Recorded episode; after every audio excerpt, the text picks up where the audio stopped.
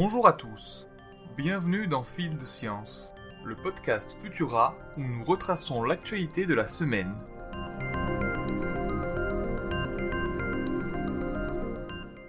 Une première version du rapport du GIEC prévu pour début 2022 a été rendue disponible et elle fait froid dans le dos. Des conséquences sur le système de production agricole sont attendues avec une baisse notable de la production de certaines céréales et une augmentation des pertes soudaines. Il y aura aussi des conséquences sur le cycle de l'eau qui vont engendrer de forts stress hydriques dans certaines régions du monde et les montées des eaux dans d'autres, nécessitant la migration de millions de personnes à travers le monde d'ici 2050. Des conséquences également sur nos systèmes de santé, avec l'augmentation du risque de zoonose. La pandémie de Covid-19 que nous venons de vivre et qui n'est pas encore terminée n'était peut-être qu'un prélude. Les vecteurs de certaines maladies tropicales vont atteindre de plus en plus de régions à travers le globe et disséminer les agents pathogènes qu'ils contiennent. Mais ce n'est pas tout. Du côté des maladies non transmissibles, les choses se compliquent également, notamment au niveau pulmonaire et cardiovasculaire, à cause de l'accroissement de la pollution de l'air. Pour le GIEC, nous pouvons encore freiner l'emballement, mais cela suppose d'agir à tous les niveaux et dès maintenant, dès l'instant où je vous parle. L'humanité réussira-t-elle à relever le défi? Hubble à la base. Je répète, Hubble à la base le célèbre télescope de la NASA ne répond plus depuis une semaine. Son ordinateur de bord, datant de 1980, ne fonctionne plus et n'a toujours pas été réparé. Hubble semble quant à lui en parfait état et, selon la NASA, le problème rencontré se trouve au niveau des modules de mémoire de l'ordinateur. Rappelons que le télescope Hubble est à l'origine de nombreuses découvertes comme l'existence des trous noirs supermassifs, les champs profonds la découverte de deux lunes en orbite autour de Pluton et la couleur d'une exoplanète pour ne citer que ces exemples. Dans l'hypothèse où il prendrait sa retraite, il aurait été un grand serviteur de l'astronomie et de l'astrophysique. Le variant Delta est frais. Après un an et demi de pandémie, nous ne souhaitons qu'une seule chose, la fin de ce calvaire. Pour contrer la menace que ce variant fait peser sur nos sociétés, la solution semble être déjà disponible, la vaccination. Mais la haute autorité de santé revoit sa stratégie afin de vacciner plus et plus vite.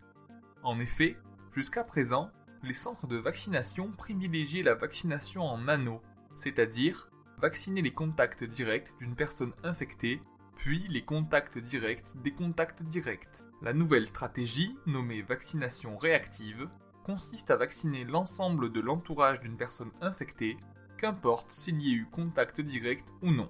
Mais cela ajoute beaucoup de contraintes logistiques sur les centres de vaccination, déjà débordés bien que moins fréquentés depuis quelques semaines. Espérons que la mobilisation des centres de vaccination et l'intention vaccinale ne faiblissent pas et qu'un semblant de vie normale reprenne d'ici la rentrée prochaine.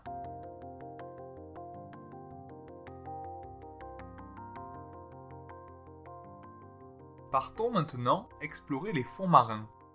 Un ancêtre des étoiles de mer, vieux de 180 millions d'années, baptisé Ophiojura, se baladerait toujours dans les océans. Découvert en 2011 dans les monts sous-marins de Nouvelle-Calédonie, cet animal est qualifié de fossile vivant. Les scientifiques l'ont passé au crible. Analyse ADN comparative, analyse morpho-anatomique, et cela ne fait aucun doute. Ce spécimen existe bien depuis des millions d'années. Pourtant, le terme de fossile vivant n'est pas tout à fait exact, car le vivant ne reste jamais figé. On parle plutôt d'espèces paléo-endémiques, autrement dit, un représentant d'une branche autrefois très répandue et aujourd'hui limitée à une toute petite zone ou à une seule espèce. Et pour finir, embarquons vers Vénus. La tectonique des plaques ne serait pas un phénomène uniquement terrestre les trois sondes envoyées sur Vénus par la NASA nous ont permis de cartographier sa surface. Selon certaines observations, pas de traces de tectonique des plaques.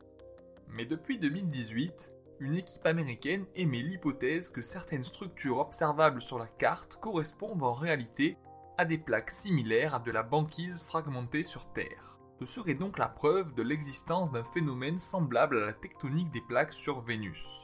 Mais au sein de ce débat, plusieurs arguments s'affrontent et la similitude de la présence de plaques tectoniques sur Vénus reste encore discutée par les experts.